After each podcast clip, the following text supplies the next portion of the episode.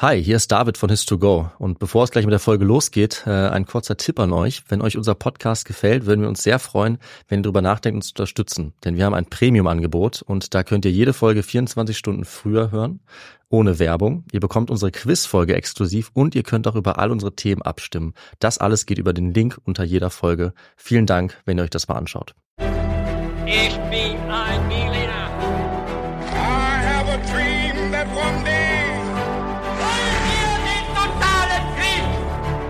Niemand hat die Absicht, eine Mauer zu errichten.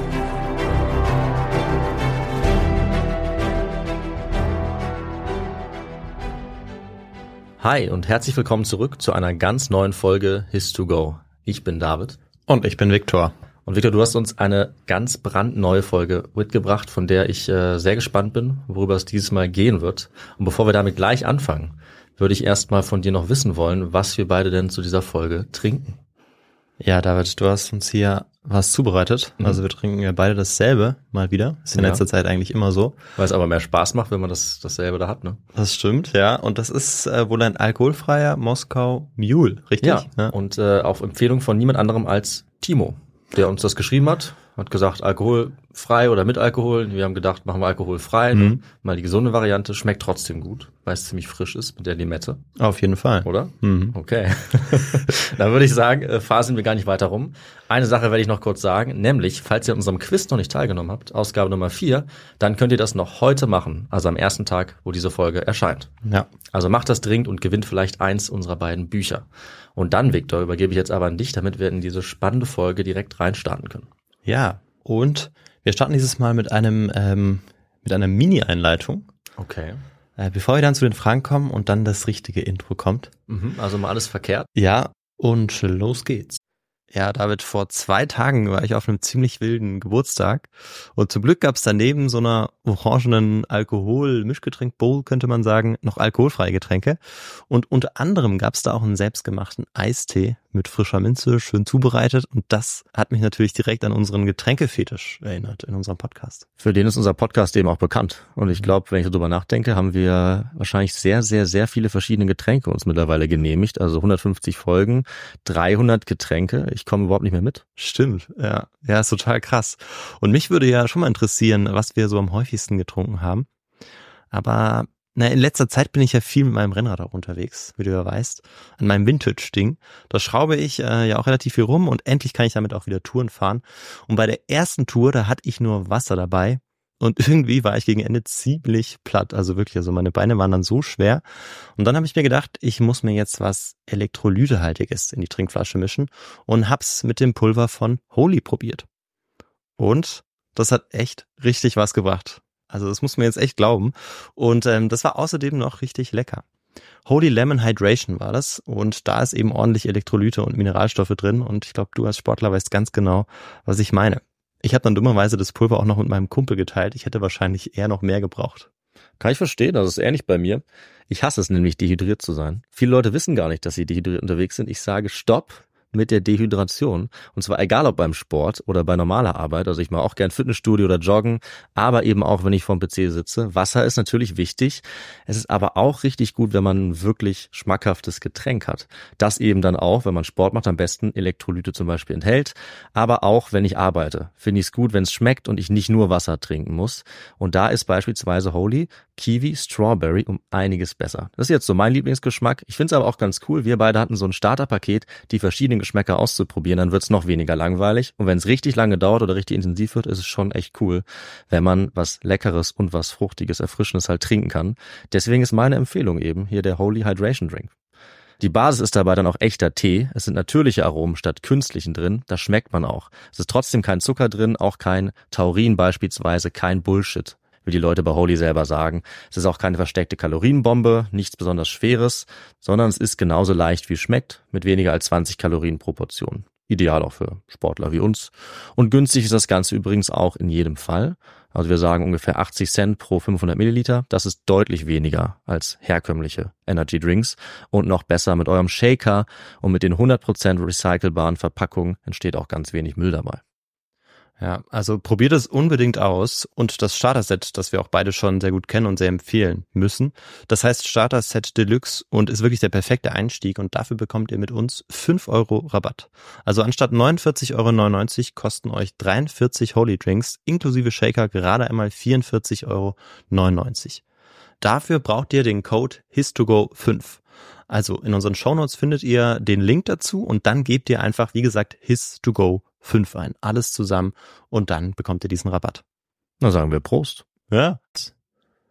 Am 30. Mai 1431 wird Jeanne d'Arc auf dem Marktplatz in Rouen auf dem Scheiterhaufen hingerichtet. Die Wochen vorher findet ein Prozess statt, der bis heute in der Erinnerungskultur sehr präsent ist und nicht nur Historikerinnen und Historiker fasziniert. Und das ist also unser Thema für diese heutige Folge. Und dazu werde ich dir jetzt drei Fragen stellen. Mhm. Und da die erste ist, um was für einen Prozess handelt es sich hier? Ist es ein Hexenprozess? Ist es ein Inquisitionsprozess? Oder, letzte Antwortmöglichkeit, ist es ein Zivilprozess? Also, ähm, ich glaube, ein Hexenprozess ist es nicht. Diese Geschichte von Jean d'Arc. Ähm, ich meine, es wäre ein Inquisitionsprozess gewesen. Also ich glaube, es ging dann am Ende um die Kirche oder Ketzerei, die ihr vorgeworfen wurde. Mhm. Bin mir nicht mehr ganz sicher. Ich glaube, es geht unter anderem um den heute sehr merkwürdig anmutenden Vorwurf, dass sie Männerkleidung getragen haben soll. Und ich glaube, deswegen war es Inquisition. Äh, bin mir nicht zu 100% sicher, aber darauf tippe ich mal. Mhm. Dann ähm, loggen wir das auf jeden Fall ein. Mhm. Dann kommen wir jetzt zur zweiten Frage. Welcher symbolische Akt von Jeanne d'Arc führt zu ihrer Verurteilung? Mhm. Ist es A, sie legt sich Frauenkleidung an oder B, sie legt sich Männerkleidung an? Nachdem ich das gerade eben schon gesagt habe, äh, ja, also tatsächlich Männerkleidung zu tragen, wurde ihr vorgeworfen zu dieser Ja. Zeit, da bin ich mir relativ sicher. Frauenkleidung hat sie sicherlich auch getragen, aber das hat äh, ist niemandem aufgestoßen, aber die Mhm. Männerkleidung wird es gewesen sein. Okay. Dann, ähm, hier hattest du ja auch nur zwei Antwortmöglichkeiten. Ne? Wenn Was zu deinen Gunsten? ist- Also ich erwarte Ja. in, der, in der nächsten Folge, die du vorbereitest, dass du mir da auch eine Antwort, äh, eine Frage vorbereitest, wo du nur zwei Antworten hast. Oder ich mache vier, schauen wir mal. Ja, das wäre ja gemein. naja, kommen wir zur letzten Frage. Wie ging der französische König damit um, dass Jeanne d'Arc unmittelbar nach der Hinrichtung zur Märtyrerin aufstieg? War das A, er tat gar nichts? B, er organisierte einen Rehabilitierungsprozess? Oder C, er verurteilte den damaligen Richter zum Tode? Hm, das weiß ich nicht. Ähm, hm, könnte mir vorstellen, dass sie noch, dass es noch eine Weile gedauert hat, bis sie rehabilitiert wurde. Die ganze Sache ist auch ein bisschen kompliziert, wenn ich das schon mal so sagen kann, glaube ich. Ähm, ich würde einfach mal tippen, ja, dass er vielleicht gar nichts gemacht hat. Hm. Die Gründe dafür erfahren wir vielleicht noch, oder ich liege völlig falsch. Aber äh, ich würde mir sehr gerne die Auflösung erklären lassen. Da bin ich sehr gespannt drauf. Ja, da schauen wir natürlich gleich in der Geschichte drauf. Mhm. Und äh, dann ist dieser Abschnitt hier zu Ende und dann können wir loslegen. Und wir schreiben jetzt den 29. Mai 1431 in der normannischen Stadt Rouen im heutigen Frankreich.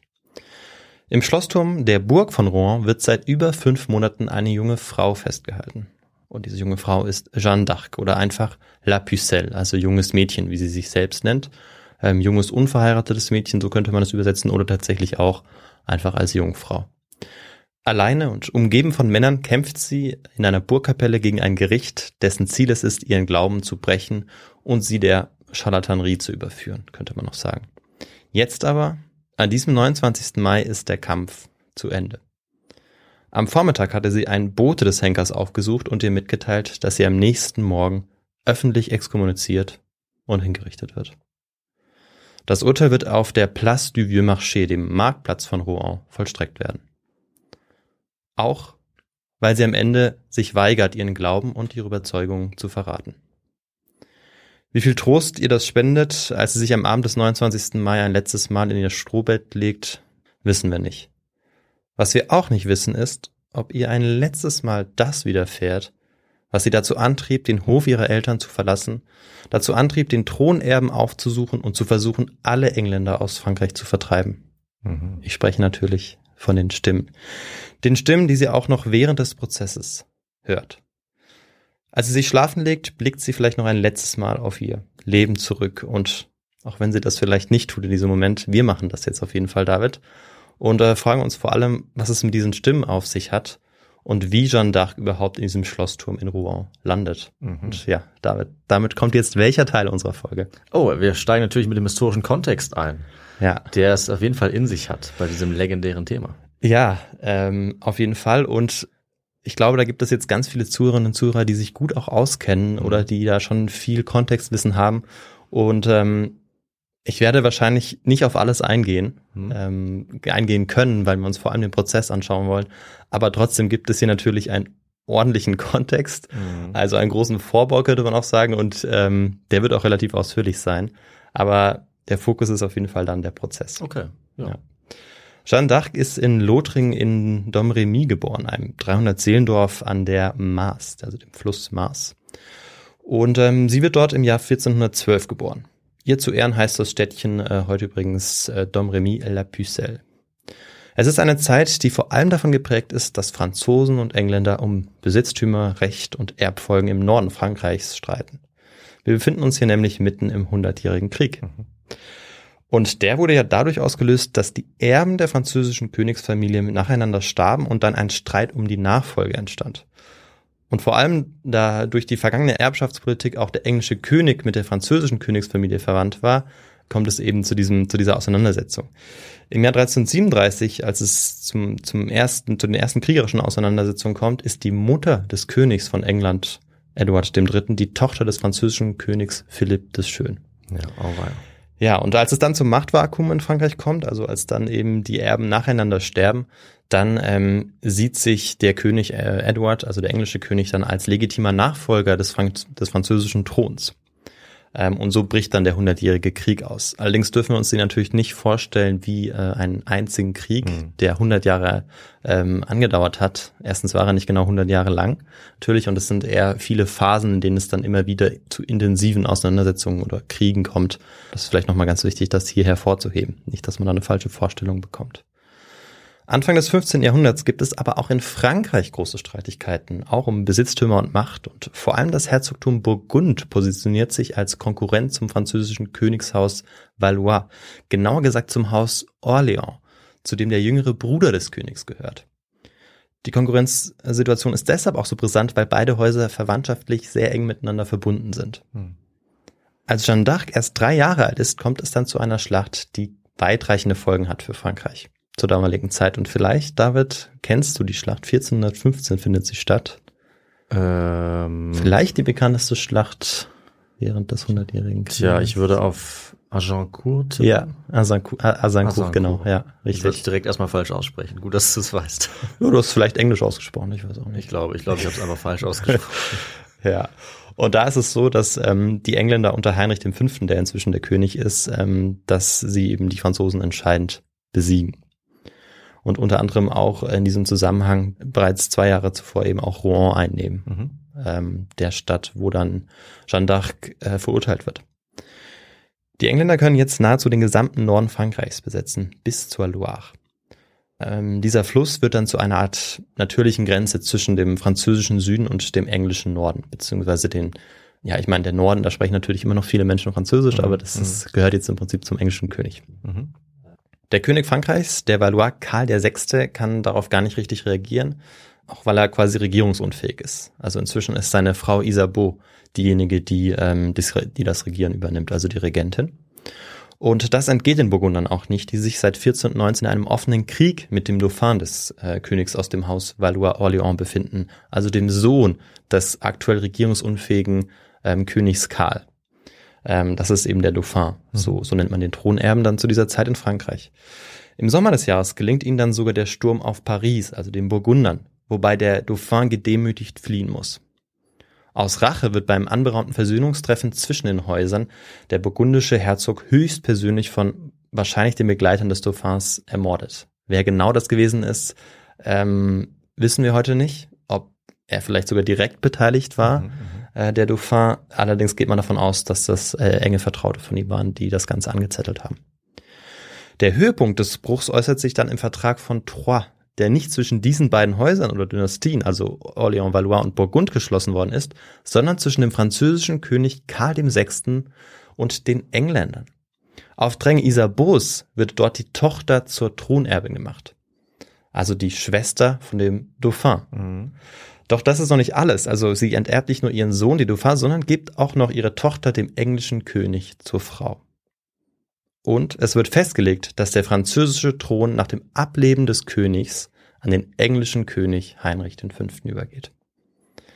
Und dazu kommt es dann auch, 1422, im Herbst des Jahres, da stirbt dann Karl VI., der französische König.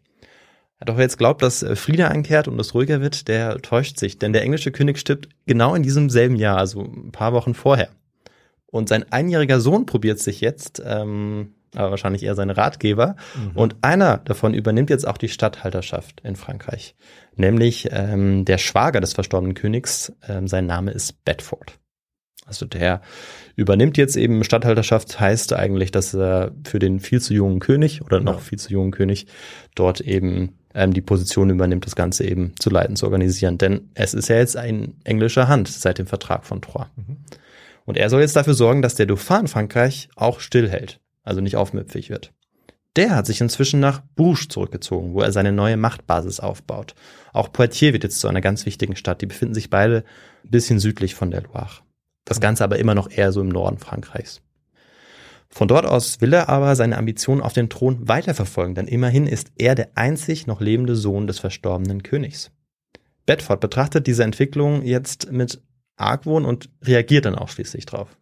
Ende Oktober 1428 belagert er dann die strategisch wichtige Stadt Orléans an der Loire. Fällt diese Stadt, dann ist der Weg in das südliche Mini-Königreich von Bourges, könnte man sagen. So wird jetzt das französische Königreich äh, genannt, so ein bisschen auf diese, auf diese kleine Stadt reduziert.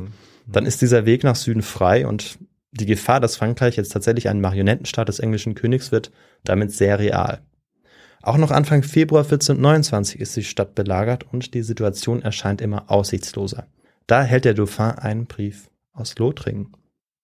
Er selbst, der ähm, Dauphin, befindet sich zu diesem Zeitpunkt in der Burg von Chinon. Das ist ein bisschen nördlich von Poitiers, aber wir bleiben in der, in der Region bei der Loire.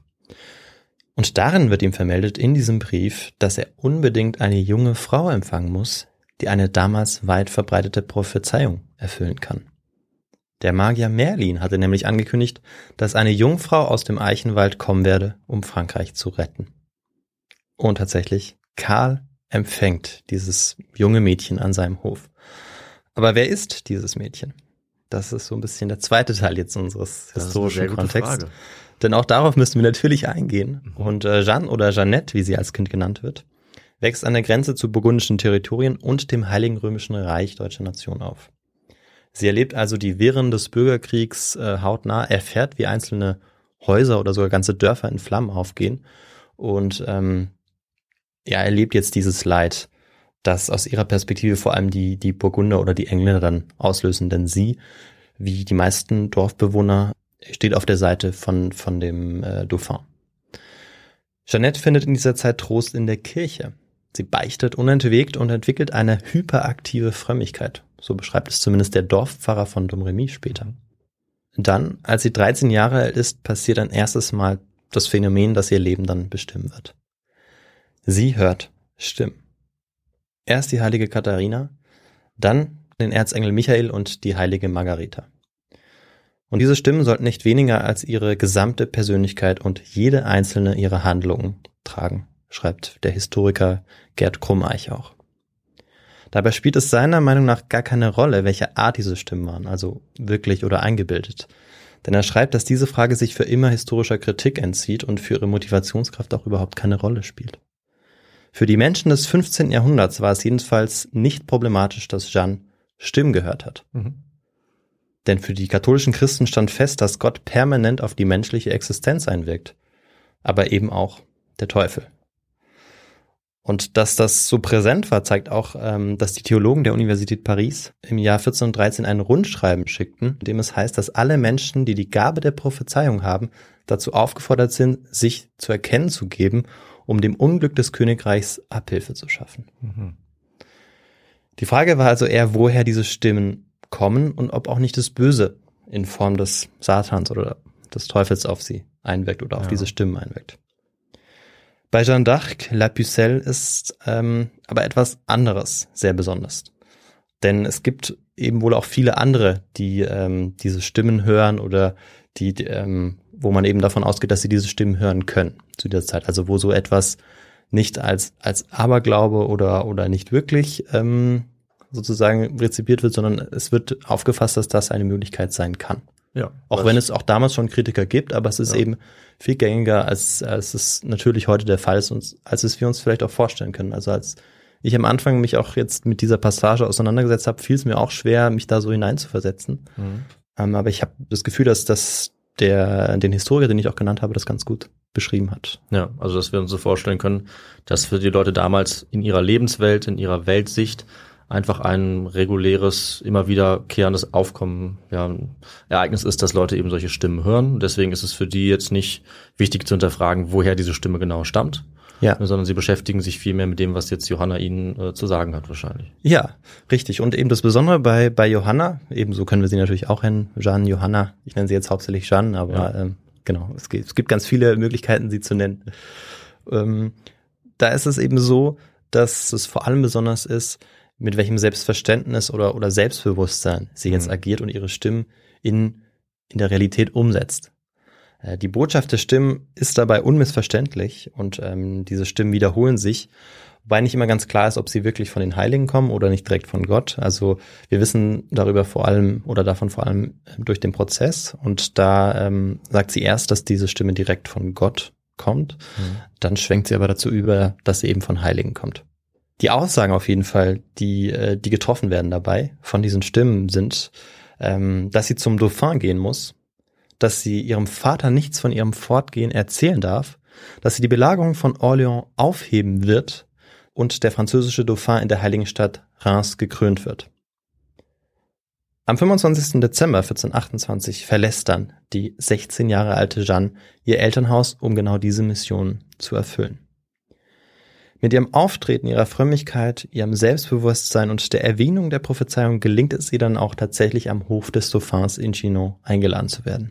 Diese Episode und wie es dazu kommt, ist, ist sehr faszinierend, könnte man sicherlich auch eine eigene Folge dazu machen. Denn ähm, wie es ein Bauernmädchen schafft, Mhm. beim Dauphin vorstellig zu werden, das ist schon unglaublich. Ja. Und ähm, ich habe das hier in, in Kürze zusammengefasst. Aber damit kann man sich sicherlich auch noch Ja. intensiv beschäftigen. Also ganz offensichtlich eine wahnsinnige Überzeugungskraft. Ja.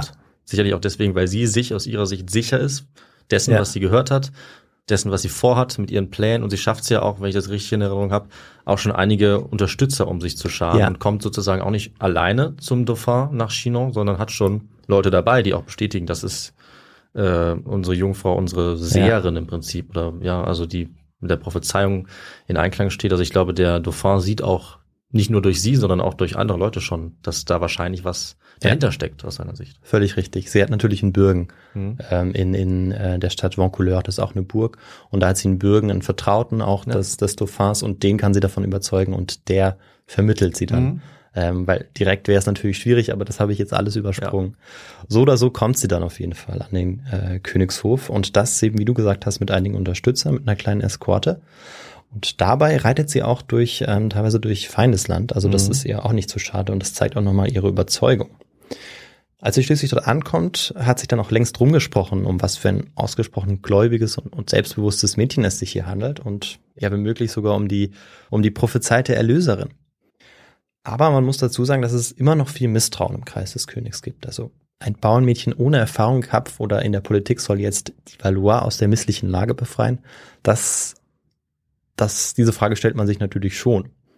Ähm, in Poitiers wird der Glaube deshalb von 17 Theologen auf den Prüfstand gestellt. Man muss ja erstmal sicher gehen, Mhm. dass ähm, das Ganze auch Hand und Fuß hat.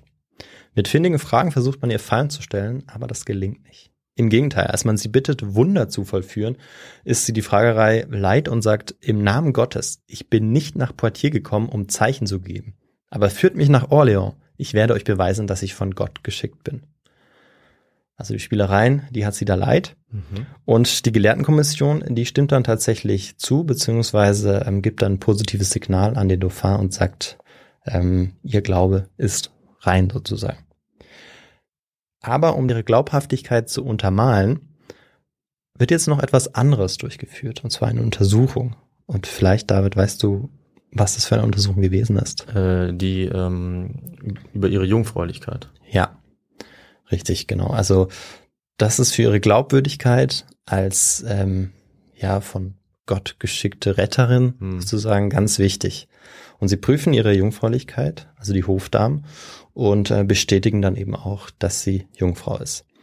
Und auch Jeanne d'Arc weiß sehr gut, also Johanna ähm, weiß sehr gut, dass, dass diese Jungfräulichkeit ein ganz wichtiges Element ist. Also sie, sie ähm, ist sich dessen auf jeden Fall auch schon bewusst und nennt sich ja auch selbst La Pucelle, Mhm. was auf ihre Jungfräulichkeit hindeutet. Also sie spielt selbst damit.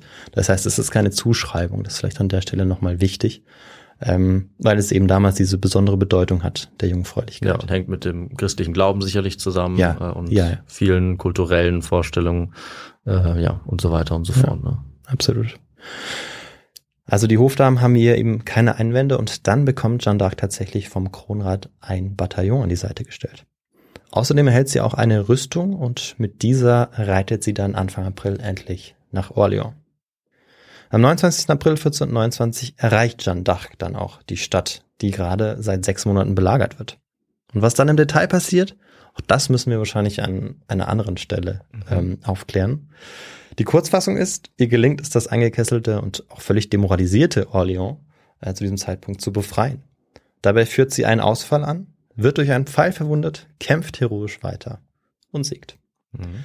Spätestens jetzt lieben die Männer, die Frauen einfach alle Jeanne d'Arc, die sie, die sie im Kampf auch miterleben. Aber auch durch Erzählungen wird ihre Legende jetzt immer größer. Jetzt zu diesem Zeitpunkt kann man Jeanne d'Arc auch, oder wird Jeanne d'Arc auch als Johanna von Orléans oder Jungfrau von Orléans äh, betitelt. Mhm. Und sie sind jetzt auch fest davon überzeugt, dass sie wirklich in der Gnade Gottes steht. Also vorher wollte man das noch so ein bisschen auf die Probe stellen. Hat, man hatte ja schon gesichert, dass zumindest ihr Glaube sehr rein zu sein scheint.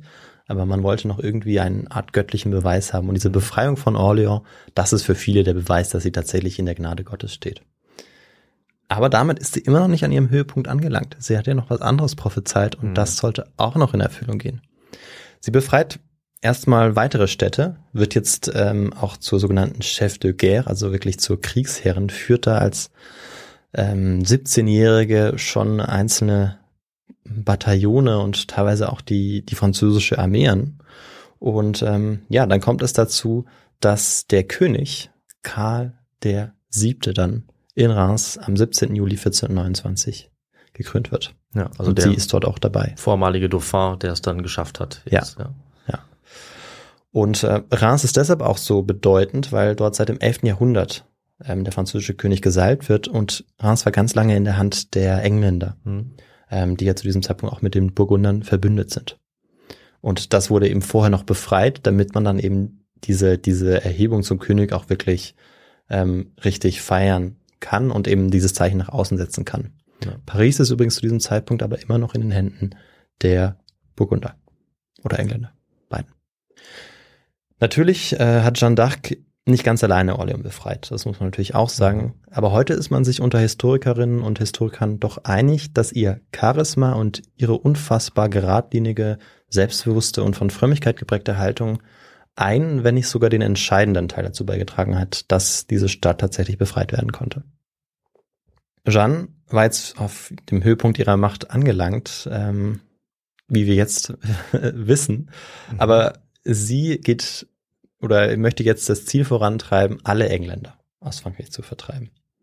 Also sie glaubt weiter, dass sie eben noch zu mehr bestimmt ist. Und ähm, sie war ja jetzt auch zur Berühmtheit aufgestiegen und war jetzt auch von einer Art Aura des Sieges umgeben, der man sich kaum entziehen konnte.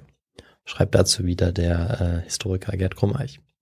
Für Jeanne ist es jetzt selbstverständlich, dass deshalb auch Paris befreit werden muss. Mhm. Und dort, wie ich vorgesagt habe, sind ja die Burgunder noch an der Macht. Und auch dort hat man schon längst von der angsteinflößenden und für die, für sie ja fast teuflischen Jungfrau gehört. Auf ihren Angriff, der jetzt droht, bereiten sich die Verteidiger deshalb auch sehr gut vor. Von Karl dem Siebten, das ist jetzt der neue König, der vorher im Dauphin war, von dem fordert Jeanne d'Arc jetzt eine Armee, denn die braucht es, um Paris erfolgreich zu belagern. Aber eine Armee ähm, kostet sehr viel Geld Mhm. und die kann der frisch äh, gesalbte König nicht bezahlen. Und das will er auch gar nicht. Denn nach seiner Krönung ist jetzt sein Hauptziel erreicht und er strebt jetzt Verhandlungen mit dem englischen König an, weil Verhandlungen auch viel günstiger sind, als Mhm. äh, Krieg zu führen. Eine ganz einfache Rechnung. Eine ganz einfache Rechnung, die Jeanne aber ähm, ja gar nicht gerne hört und sie kann es gar nicht richtig fassen und probiert es jetzt auf eigene Faust. Denn sie hat auch noch sehr viele treue Soldaten um sich rum, das muss man schon auch noch sagen. Aber auch mit diesen reicht es nicht, ähm, ja, um dann Paris zu stürmen. Am 8. September 1429 steht es dann auch fest und Jeanne d'Arc wird Paris nicht erfolgreich belagern. Dummerweise ist dieser 8. September auch noch ein Feiertag, nämlich der Geburtstag der Jungfrau Maria. Und das war deshalb doof, weil die Ratgeber des Königs diese Niederlage als Strafe Gottes werteten.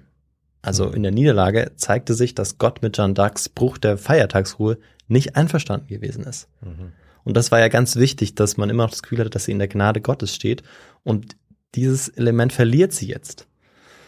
Nicht komplett, aber eben bei, bei vielen Leuten, vor allem bei den Ratgebern des Königs und auch beim König Mhm. ähm, von Frankreich, ja, wird es, wird sie jetzt zunehmend kritisch gesehen. So schnell kann es gehen, ja. Ja, also tatsächlich da, das sind ja nur kurze Momente eigentlich, also wenige Monate, die jeweils dazwischen liegen.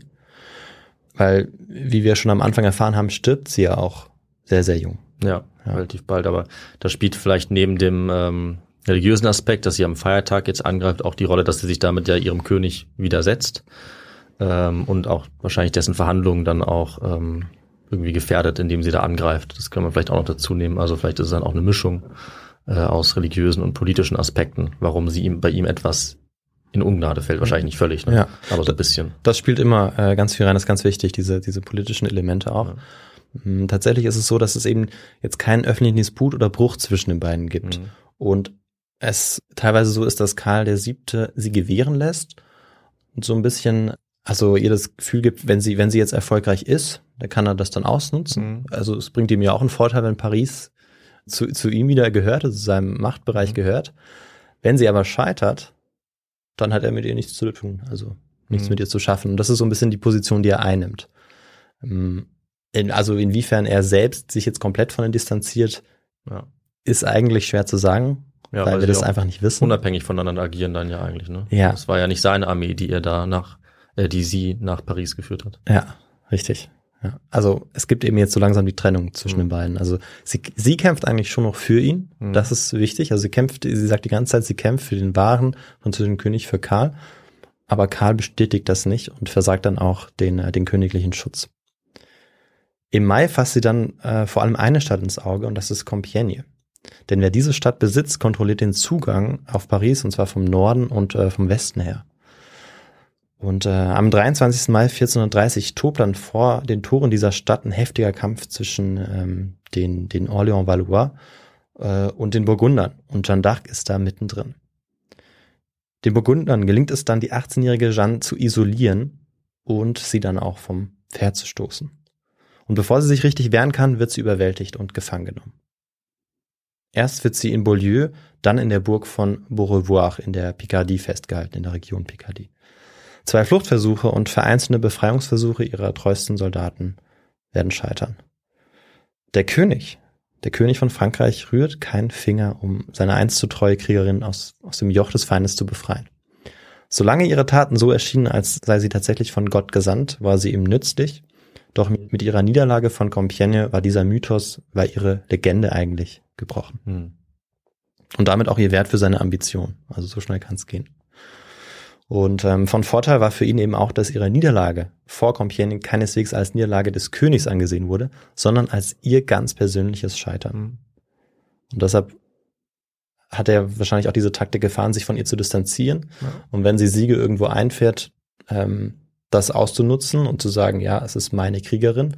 Wenn sie aber eben Niederlagen erleidet, wie jetzt vor Compiègne, zu sagen, ja, also Mhm. ich habe nichts damit zu schaffen. Weil es ist schon so, dass sie einige Dörfer auch noch befreit und auch ähm, Schutz, äh, Schutz liefert für diejenigen, die eben dem König treu sind im Französischen, Ja. gegen die Burgunder, gegen die Engländer. Aber vor Compiègne Mhm. erleidet sie eben diese Niederlage und dann ähm, ja, bekommt sie auch irgendwie keine Unterstützung vom Prinzip König. sehr schnell, ne? aber dieser Feldzug, der mit Orléans zusammenhängt, danach, der ist sie eigentlich sehr erfolgreich ne? und befreit aus ihrer Sicht eigentlich weite Teile von den Engländern. Ja, Aber dann, ja, vielleicht militärisch oder politisch ähm, geht sie vielleicht zu weit, auch mit dem, was sie an Möglichkeiten hatte, oder es geht zu schnell, weil dieser Krieg, der tobt ja schon sehr, sehr Ja. lange und sie versucht eigentlich in kürzester Zeit hier die Entscheidung äh, zu finden. Das klappt bei Paris nicht und dann auch nicht in ihrer letzten Schlacht, wo sie gefangen genommen wird. Ja. Richtig. Auch weil sie wahrscheinlich, ich weiß nicht, wie, mit wie vielen Leuten sie da kämpft, aber es ist wahrscheinlich keine riesige Streitmacht. Ja, also ähm, jetzt, es, es gibt eben die Auffassung oder oft ähm, sieht man vielleicht dann auch, ich weiß nicht, ob es eine, eine ausführliche Serie dazu gibt, aber es gibt ja viele Filme zu Jeanne Mhm. d'Arc und dann ähm, sieht man eigentlich schon, dass nach Orléans und vor allem nach Paris sie eigentlich kaum oder gar keine Unterstützung mehr hat und das ist eigentlich nicht unbedingt der Fall. Also es sind tatsächlich noch relativ viele Soldaten, Mhm. die ähm, sie unterstützen.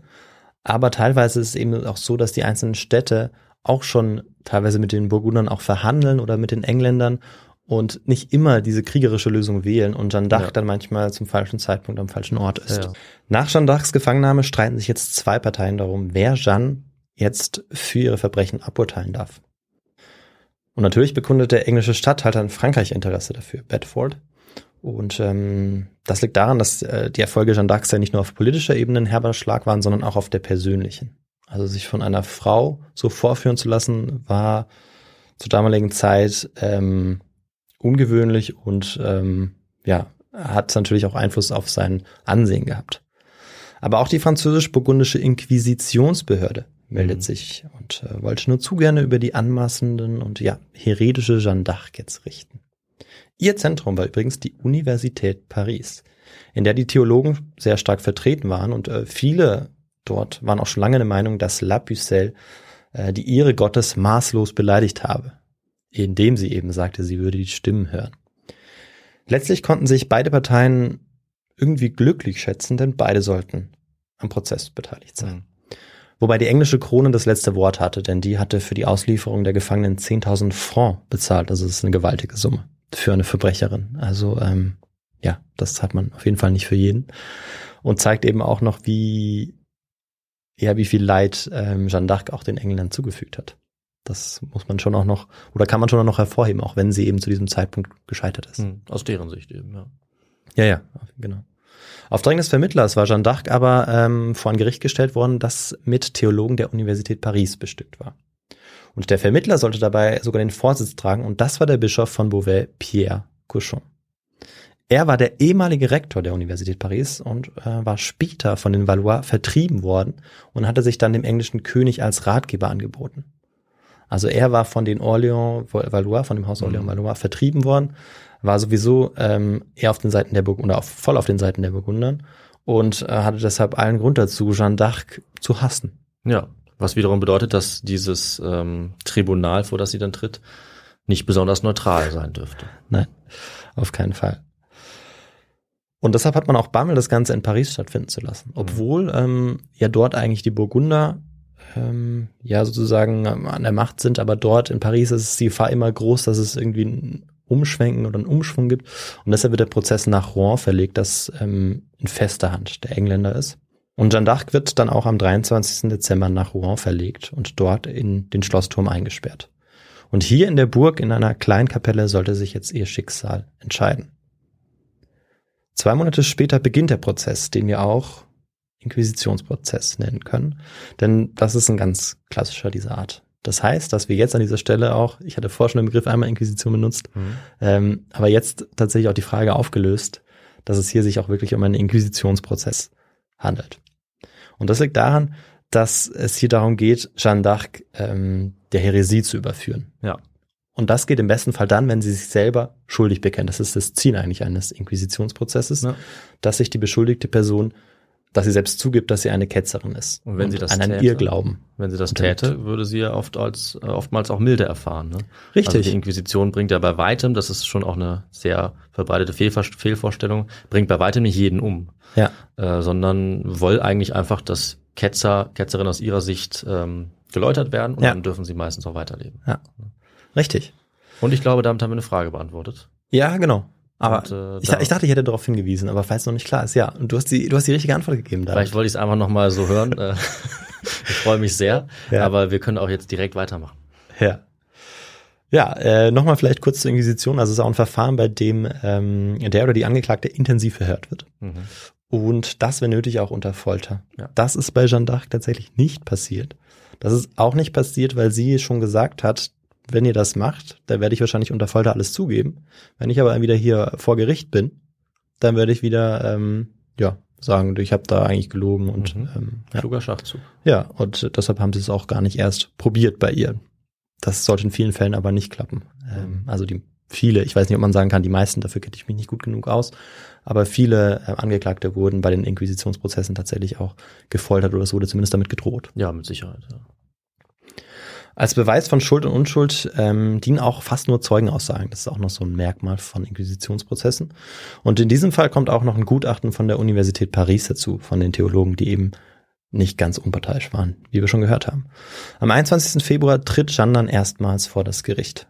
Und wie üblich wendet sich der Richter, und das ist in diesem Fall eben Bischof Cochon, als erstes an sie und fordert jetzt Jeanne d'Arc dazu auf, ähm, ja am Anfang eine ganz typische Aussage zu machen. Vielleicht ähm, weißt du auch, welche Aussage das ist, David, was man so bis heute eigentlich noch so als erstes gefragt wird oder sagt, wenn man äh, vor Gericht steht. Mm, nee.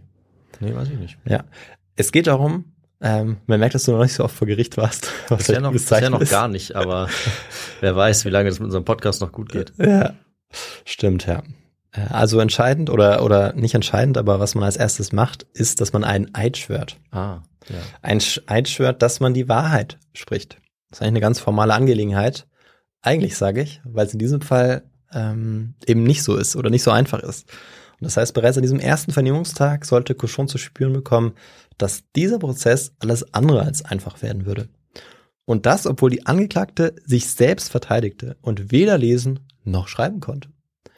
Ihre Antwort auf die Aufforderung, alle Fragen wahrheitsgetreu zu beantworten, lautet, ich weiß nicht, was ihr mich fragen wollt. Vielleicht könntet ihr mich etwas fragen, was ich euch nicht sagen werde. Und weiter, ich schwöre die Wahrheit zu sagen auf Fragen nach meiner Herkunft und nach allem, was ich tat, seit ich nach Frankreich kam. Was aber meine göttlichen Offenbarungen angeht, so habe ich darüber nie gesprochen, noch sie irgendjemandem außer Karl, meinem König, anvertraut. Und das werde ich auch nicht tun, auch wenn man mir den Kopf abschlagen sollte. Mhm. Weil sie eben schon wusste, dass sie darauf hinaus wollen, dass, dass sie gelogen hat mit diesen Stimmen. Das Ja. war ja so ein bisschen das Ziel eigentlich dieser ganzen Untersuchung. Ja. Und da diese Eidesleistung bei allen Vernehmungen erbracht werden musste, und es sind mehrere, insgesamt ähm, fünf solcher Vernehmungen am Anfang, wurde dieses Spiel also wirklich relativ häufig durchgespielt, ähm, in unterschiedlichen Facetten. Und die selbstbewusste Jeanne äh, widersetzt sich dann auch äh, dem Bischof. Hier, in diesem Fall beispielsweise, weil sie die Verbindung zu Gott nicht offenbaren möchte. Und die Frage war jetzt, ob sie das überhaupt durfte, also ob sie sich hier verweigern durfte, indem sie eben auf eine enge Verbindung zu Gott verwies. Also ob sie äh, eben ihrer Kirche jetzt Rechenschaft schuldig war oder nicht. Und diese Frage sollte die Theologen äh, munter beschäftigen und ähm, wie gesagt, das war erst der Anfang. Bereits zu Beginn macht sie außerdem deutlich, dass sie das Gericht von Rouen nicht als kirchliche Autorität anerkennt. Sie will nur dem Papst und dem Heiligen Konzil, wenn überhaupt, gehorchen. Und etliche Versuche, ihre Haltung hierzu zu ändern, sollten auch scheitern. Aber bevor wir den weiteren Verlauf jetzt des Prozesses verfolgen, wollen wir hier an dieser Stelle noch ganz kurz über die Quellenlage sprechen. Hm. Aus unserer Sicht ist es schön, dass die Prozessakten und Protokolle überliefert sind, und zwar im gesamten Wortlaut. Drei der fünf Fassungen des Gerichtsprotokolls sind bis heute erhalten und befinden sich in Paris in der Nationalbibliothek. Natürlich sind auch einige Abschriften verloren gegangen, also einige Kopien, weitere Abschriften eben von diesem, von diesem Verhör. Aber wir können eben eigentlich sehr detailliert, sehr genau nachverfolgen. Und zur Einordnung wollte ich auf jeden Fall auch hier noch ergänzen, dass wir vor allem aus den Prozessakten erfahren, wie Jeans Kindheit verlaufen ist und was es mit den Stimmen auf sich hat. Hm. Es gibt auch frühere Quellen, aber zu den Stimmen, aber auch da erst ab dem Zeitpunkt, als Jeanne d'Arc auf der politischen Bühne in Erscheinung tritt. Also das ist schon auch noch vor ihrem, vom Aushelfen bei Orléans, auch da gibt es schon die ersten Quellen dazu, aber noch nicht, dass sie tatsächlich ein Kind ist Ja, und klar. das, erfährt. Ja, also wir erfahren erst ein bisschen später davon. Das ist vielleicht auch nochmal ganz wichtig, dass wir das zur Einordnung hier ähm, festhalten. Hm. Mit dem Inquisitionsprozess von Rouen haben sich auch etliche Literaten wie beispielsweise Bertolt Brecht oder auch Friedrich Schiller beschäftigt und dabei haben sie nahezu alle ausschließlich für Jeanne-Partei ergriffen. Etwas anders zeigt sich das Bild in der Historiografie, wo sich Johannisten und Richterversteher die Waage halten. Und ähm, der Historiker Krummeich übersetzt das für sich so, obwohl Jeannes Auftreten vor Gericht ihre Gradlinigkeit, ihre verblüffende Klugheit, ihre überwältigende Glaubenssicherheit und auch ihr immenser Stolz jeden Leser faszinieren, sind auch die Bedenken und Fragen, der Zorn und die Abscheu ihrer geistlichen Richter ernst zu nehmen. Also so, um das einzuordnen. Natürlich haben wir eben immer ganz stark diese politische Komponente und die wird eben von den Richterverstehern dann auch immer wieder. Richterversteher, ähm, damit meine ich, das ist ein Begriff, den, den ich so ein bisschen. Ja, tatsächlich, weil ich finde, das war immer so unklar definiert, aber das Aha. heißt im Prinzip, dass man versucht nach, nachzuvollziehen, weshalb die Theologen von der Pariser Universität, die eben hauptsächlich ähm, der burgundischen Sache treu waren und damit eben auch den Engländern, weshalb sie zu dieser Verurteilung äh, gekommen sind Mhm. und was damit reingespielt hat, um eben diesen politischen Kontext zu verstehen. Und dieser Bischof, der ist ja zum Beispiel ähm, verjagt worden aus Paris, Ja. auch unter ganz schwierigen Umständen. Und vielen ist es in diesen bürgerkriegsähnlichen Zuständen, die da in Frankreich teilweise geherrscht haben, eben auch sehr schlecht ergangen. Viele, die auch auf Seiten der Burgunder standen. Mhm. Und deshalb, ja, wie ich es gerade gesagt habe, kann man eben diese politische Bedeutung des Prozesses auch nicht auslassen. Und ähm, mit diesem Prozess möchten Engländer und Burgunder nämlich die Valois-Dynastie diskreditieren. Das ist ganz wichtig und ähm, dafür muss bewiesen werden, dass die Erfolge der Jungfrau mit Hilfe des Teufels zustande gekommen sind. Ja, klar. Sie eben also nicht mit Gott im Bunde steht. Aber auch theologisch ist der Prozess sehr brisant und zwar auch in einem größeren Kontext, denn die damalige offizielle Kirche fühlt sich von Häresie stark bedroht und ähm, ist darum bemüht, ihre Autorität und Glaubensdoktrin gegen Angriffe zu schützen. Ob sie jetzt äh, tatsächlich stattfinden oder ob sie nur vermeintlich da sind. Mhm. Denn es gibt zum einen die Bewegung des Renaissance-Humanismus in Italien, die äh, langsam aber sicher aufkommt. Das ist ja eine geistige Bewegung, die an diesen ähm, Grundsätzen der religiösen Deutungshoheit zehrt. Weil die ist ja von dieser ewigen Erbsünde geprägt, während die äh, Renaissance-Humanisten jetzt davon ausgehen, dass der Mensch eigentlich ein großes Potenzial hat, das er entfachen kann, eben unabhängig eben von einer, von einer Last wie der Erbsünde. Ähm, ja, so würde ich das jetzt beschreiben. Und mit Jan Hus wurde die Rolle der Kirche und äh, ihren Besitz für den Glauben zunehmend auch in Frage gestellt. Seine Lehren, die er nicht widerrufen wollte, waren ihm bekanntlich dann zur Last gelegt worden. Und er war vor 15 Jahren auf dem Scheiterhaufen verbrannt worden. Mhm. Also das ist so dieser ganze Kontext. Das heißt, die Angst vor einem religiösen Umschwung, die trifft jetzt auch bei ähm, Jeanne d'Arc zu, also bei ihrem Agieren. Und das alles im Prinzip bevor dann der klassische Protestantismus aufkommt. Also wir merken auch hier schon Anfang des 15. Jahrhunderts, dass hier die katholische Kirche auch in einem krisenhaften Zustand ist. Ja, 100 Jahre vorher. Das hat lange gedauert. Viele Reformbestrebungen. Und auch nicht allzu lange her ist jetzt zum Beispiel dann der Kampf gegen die Katharer, gegen die Waldenser. Ja. Auch das verunsichert die katholische Kirche natürlich sehr. Ja. Und das hat zum Beispiel auch in, in Frankreich stattgefunden. Ja. Also das ist, fließt sehr, sehr, sehr viel herein und äh, Der ich Papst denke, in Avignon, ne? Und so, Genau, Ja. verschiedene Päpste, so viele Päpste du willst, Papst und Gegenpapst, ja, also ganz schwierig, viele, Ja. viele Exkommunikationen und dann eben auch theologisch einfach ganz viele total vertrackte, schwierige theoretische Erörterungen, Dispute, genau wie hier, weil das ja, je weiter man es runterbricht, je mehr man ins Detail geht, dann doch auch sehr, sehr, sehr schwierig ist, wie man mit Johannas Stimmen äh, und ihrer Gottgesandtschaft umgehen soll. Das ist also ja, auch wenn man wirklich, also das wollen ja ihre Feinde, eine hieb- und stichfeste äh, Anklage gegen sie da bauen will, ist das wirklich nicht einfach theologisch. Ja, richtig. Und ähm, um nochmal jetzt auf diese Angst zu kommen, dass sie eben auch äh, dafür sorgen kann, dass es so eine Art ähm, ja, religiöse Gegenbewegung gibt. Das wird in einem Schreiben deutlich, in dem der englische König dem Bischof äh, Beauvais, Pierre Cochon, offiziell die Untersuchungsführung übergibt. Da heißt es nämlich, es ist allgemein bekannt, dass seit geraumer Zeit eine Frau, die sich Jeanne la Pucelle nennen lässt, das Gewand des weiblichen Geschlechts ablegend, was dem göttlichen Gebot zuwiderläuft, Gott ein Gräuel ist und von allen Gesetzen missbilligt wird und verboten ist, Männerkleidung angelegt hat und Waffen trägt. Sie hat grausam Menschen getötet und, wie man sagt, dem einfachen Volk, um es zu verführen und zu missbrauchen, zu verstehen gegeben, sie sei von Gott gesandt und kenne seine Geheimnisse. Des Weiteren andere sehr gefährliche und unserem katholischen Glauben höchst abträgliche und schändliche Irrlehren verbreitet. Also diese Angst eben vor, dieser, von diesen Irrlernen, die ist doch sehr präsent. Und für den englischen König ist klar, dass Jeanne in Glaubenssachen jetzt verurteilt werden muss. Und falls das burgundische Gericht in Rouen das nicht hinbekommt, dann soll sie sofort wieder rücküberstellt werden. Mhm. Und damit ist auch klar, dass eigentlich von vornherein ähm, das Urteil mehr oder weniger steht. Ja, also sie wäre da so oder so nicht mehr rausgekommen, sag ich mal. Ja. Okay. Das ist also jetzt der Kontext, in dem äh, der Prozess gegen Jeanne d'Arc geführt wird. Am Vormittag des 21. Februars tritt sie jetzt vor den Richter oder vor die Richter und auch die ganzen Beisitzer vor die geballte Intelligenz der Pariser Universität, äh, könnte man auch sagen. Und bereits ihre äußere Erscheinung ist ein Grund, sie abzuurteilen. Und David, du weißt jetzt, woran das liegt. Du hast es ja mehrfach auch, genannt. Äh, du hast es im Zitat ja auch gerade schon vorgelesen. Richtig, aber ich habe ja. noch abgewartet, weil ich dachte, aufgrund der Spannung. Aber vermutlich äh, trägt sie auch jetzt wieder Männerkleidung Ja. nach damaligem Verständnis und nach der damaligen Interpretation eine Sünde dann, oder? Ja. Gegen das göttliche Gebot Mhm. verstößt sie dabei. Äh, Wir lösen hier aber an der Stelle noch nicht die Frage auf, denn es geht ja darum, Oh. Letztlich, was, was das Symbolische war, das dazu geführt hat, dass sie dann verurteilt wurde, was dieses symbolische Effekt war. Allerdings ähm, können wir jetzt schon sagen, dass du sehr nah dran bist. Aber wir wollen uns das noch anschauen, weil wir sind jetzt noch am Anfang vom Prozess. Okay. Also, wie du äh, gesagt hast, Jeanne d'Arc trägt Männerkleidung und auch ähm, die Haare kurz. Und das hatte bereits damals am Hof des Königs, ähm, beziehungsweise des Dauphins, als sie, als sie ihn das Mhm. erste Mal getroffen hat, für Aufregung gesorgt. Denn bereits da hatte sie eben eine Kurzhaarfrisur und vor allem trug sie eben Männerkleidung. Es dauerte äh, aber bis zur vierten öffentlichen Sitzung am 27. Februar, bis ihr dann die Frage gestellt wird, ist es Gott, der euch geboten hat, Mannskleider anzulegen? Und Johanna antwortet darauf, das Gewand ist gleichgültig, es ist nebensächlich. Ich habe diese Kleider auf keines Menschen Rat angelegt. Ich habe weder diese Kleidung angelegt, noch irgend sonst etwas getan, was nicht auf Geheiß Gottes und seiner Engel geschehen wäre.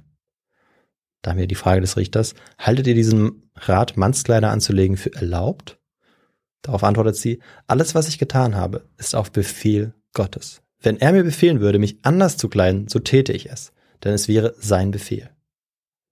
Und laut Krummeich ist es so zu verstehen, das ist der Historiker, der sich eben äh, sehr intensiv mit Jeanne d'Arc auseinandergesetzt hat, dass Jeanne hier von Gott den Auftrag bekommen hat, Orléans zu entsetzen und die Engländer aus Frankreich zu vertreiben. Und wer Krieg führen will, braucht dafür unbedingt Männerkleidung.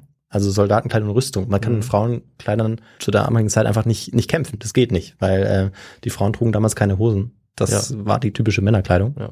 Äh, das heißt, ja, so konnte das eben nicht funktionieren. Ja, du konntest nicht Ja. ins, ins Kaufhaus gehen und äh, in der Frauenabteilung deine Rüstung kaufen oder Ja. sonst was wahrscheinlich. Ja, richtig.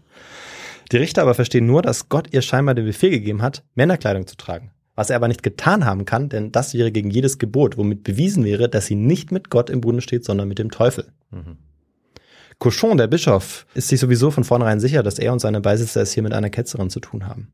Aber es gibt auch einzelne Theologen, die Jeanne d'Arc zumindest einen Hauch von Gerechtigkeit zukommen lassen wollen und ihr Tipps geben.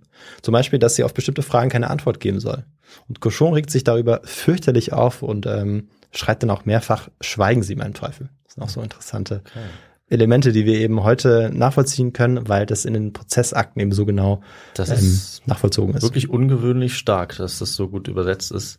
Äh, ich Ja. habe allerdings auch noch eine sehr, eigentlich sehr sinnlose Zwischenfrage, Mhm. aber äh, wenn der Chef da Cochon heißt, schreibt man das wirklich wie Nein, nein, nein, nein. Französisch für Schwein? Äh, der nicht. liebe Pierre Cochon schreibt sich mit AU. Ah, also ganz anders als das Schwein. Ja, Okay, sonst wäre das ja wirklich sehr ungünstig für den armen Mann. Okay. das stimmt tatsächlich, ja. Sonst würden manche vielleicht sagen, dass der Name Programm war, aber alles falsch. Man schreibt ihn anders. Ja, man spricht ihn aber sehr, sehr ähnlich aus, da gebe ich dir recht. Okay. Es sollte ihm auf jeden Fall während des ganzen Prozesses schwerfallen, Jeans Auftreten vor Gericht, also das, was sie sagt und wie sie es sagt, das unter Kontrolle zu bringen. Und das, obwohl er es mit einem einfachen Mädchen, mit La Pucelle zu tun hatte, die eigenen Aussagen zufolge A und B nicht kannte. Also weder lesen noch schreiben konnte. Also so hat sie das selbst ähm, gesagt, als sie eben dazu befragt worden ist in dem Prozess. Jeanne d'Arcs Schlagfertigkeit wäre aber wohl ähm, heute noch in vielen Gerichten der Welt als anmaßend oder zumindest frech bezeichnet worden. Und ähm, weil sie ja beispielsweise am Anfang auch nicht ähm, schwört, die Wahrheit zu sprechen. Ja. Und damit macht sie sich eigentlich auch nicht nur einen Gefallen, denn bei der Vorgeschichte und den Stimmen, die sie hört, also dieser Vorgeschichte, liegt es für das Gericht hier nahe, ihr Hochmut und Vermessenheit, Superbia vorzuwerfen. Ein Anklagepunkt, der sich auch im Urteil dann widerspiegeln sollte. Ja, einfach nochmal um hervorzuheben, dass wir das heute natürlich auch vielleicht etwas romantisieren, aber es ist natürlich schon diese Wirkung, die es damals gehabt haben muss, mit ihrer unglaublich ähm, reflexartigen ähm, Art und Weise auf die, auf die einzelnen Fragen zu reagieren und immer eigentlich das auf eine gewisse Art und Weise das Richtige zu sagen, dass es nicht ganz Mhm. klar wird. dass man sie nicht auf ähm, ja so eine eine Sache irgendwie festnageln kann. Das das ist eben schon ja ganz ganz besonders. Mhm. Und irgendwie muss sie da ja auch, das habe ich mir jetzt gefragt, also sie hat offensichtlich jetzt keine offizielle Bildung da erhalten, aber irgendwie muss sie sich ja schon informiert haben, denn auf diese zum Teil sehr komplexen theologischen Fragen und wahrscheinlich sehr gemein ähm, formulierten Fragen, um sie irgendwo hinzulenken, um darauf äh, wirklich so zu antworten, dass sie sich nicht äh, selbst was zu Schulden kommen lässt oder es zumindest lange schafft, das zu vermeiden, muss sie ja eigentlich irgendwie, sage ich mal, geübt haben, oder? Also Ja. oder sie ist das ja vielleicht auch das größte Naturtalent da aller Nee, Zeiten gewesen. super, aber- super Punkt, ganz Ja. wichtiger Punkt, wichtige Frage auch. Und tatsächlich hat sie auch Unterstützung bekommen, vor allem am Anfang Mhm. des Prozesses, ähm, waren immer wieder auch Vertraute von ihr Ja. in, in der Zelle, im Gefängnis, in diesem Schlossturm und haben ihr, haben versucht, ihr Tipps zu geben, ihr zu helfen, mögliche Antworten vorzuschlagen. Hm, okay. Aber das ging irgendwann nicht mehr, weil man tatsächlich diesen ganzen Prozess in einen privateren Bereich verlegt hat. Hm, Weil dieser Richter, Pierre Cochon, dem hat es gar nicht gefallen, ja. dass sie immer wieder diese, ja, diese, diese schlauen Antworten gehabt hat. Aber trotzdem die Art und Weise und wie konsequent sie diese Antworten gegeben hat, denn es ist ja nicht so, dass sie irgendwie ein Skript, sie kann ja nicht lesen. ja. Das heißt, sie musste, sie musste sich das dann auch alles merken und verstehen, was sie da eigentlich sagt. Und das ist schon beeindruckend. Absolut und das auch spontan. Also sie weiß ja trotzdem nicht, welche Frage ihr jetzt wirklich gestellt wird, spontan darauf zu antworten und über Wochen und Monate lang sich nicht in die Enge treiben zu lassen. Das ist sehr, sehr beeindruckend. Und damit ist auch der Prozess juristisch auch, finde ich, hochinteressant. Ja. Und auch aus heutiger Sicht kann man das mit einigen Sachen ver vergleichen. Also wie da wirklich gekämpft wird mit verschiedenen Mitteln. Die einen sind mal mehr juristisch, mal förmlicher und die anderen sind vielleicht auch ganz ja, gemein oder auf emotionaler Ebene. Das erinnert auch an große Prozesse, zum Beispiel in Amerika oder so, was da alles eingesetzt wird, wie man versucht, seine Mandantin dann in dem Fall irgendwie vorzubereiten, zu briefen. Also finde ich, finde ich sehr, sehr spannend und Ja. also schon sehr ungewöhnlich auch ähm, in der Geschichte, dass wir das so genau nachlesen können, was sie dann wirklich antwortet, Wort für Wort. Das ist schon beeindruckend. Und diese, dieser ganze Prozess ist hauptsächlich in der indirekten Rede eigentlich Mhm. überliefert, aber es gibt viele frühe Quellen, so kann man es schon, glaube ich, noch bezeichnen, die das Ganze in die direkte Rede übersetzt haben. Und ich habe jetzt das auch so verwendet, aber es sind eigentlich dieselben Aussagen. Ja. Nur vielleicht noch für diejenigen, die sagen, hey, Moment, aber Mhm. sie hat es eigentlich nie in direkter Rede gesagt. Natürlich hat sie es irgendwann mal so gesagt, Ja. aber es ist nicht so ähm, in den Quellen notiert worden. Ähm, ich habe es aber jetzt eben so gedreht, weil es eben auch diese, ähm, diese Literatur dazu gibt. Ja, eine Prise Drama schadet ja manchmal auch nicht. So ist es, ja.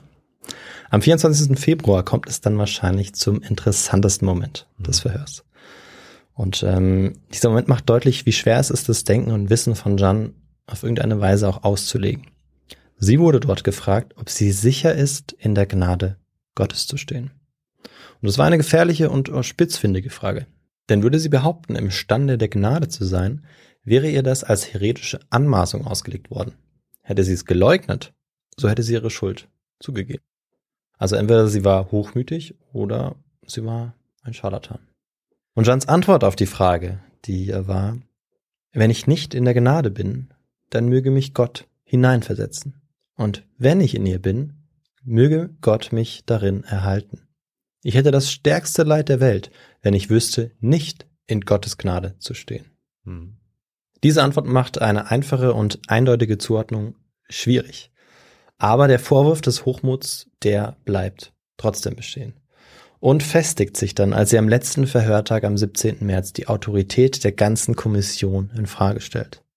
Ihrem Peiniger, dem Bischof, sagt sie nämlich, dass er sich ihr Richter nennt, aber selbst aufpassen muss, nicht übel zu richten. Sie macht ihn darauf aufmerksam, dass wenn ihr gemeinsamer Herr, also Gott, ihn dafür bestraft, sie ihre Pflicht getan hat und ihn zumindest gewarnt hat, dass er nicht übel richten darf. Ja, dann sind die Anhörungen vorbei.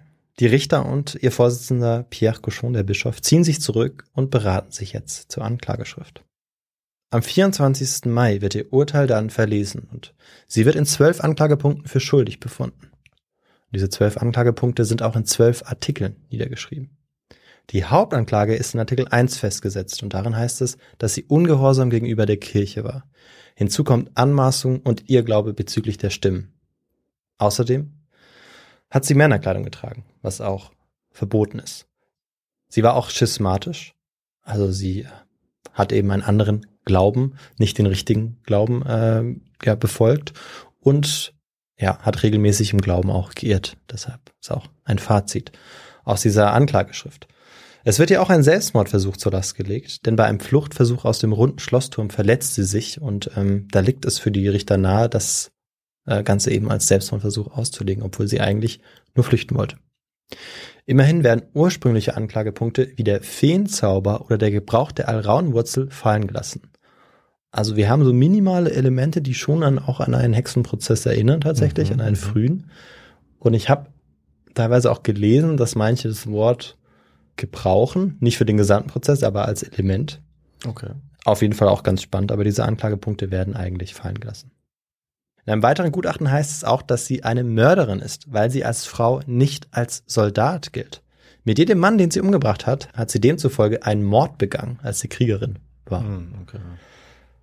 Jetzt wird ihr ein letztes Mal die Chance gegeben, ihrem Glauben, ihren Irrtümern abzuschwören und damit dem Feuertod zu entgehen. Denn dann würde man sie nur zu einer lebenslangen Haft verurteilen. Und tatsächlich, Jeanne schwört ab.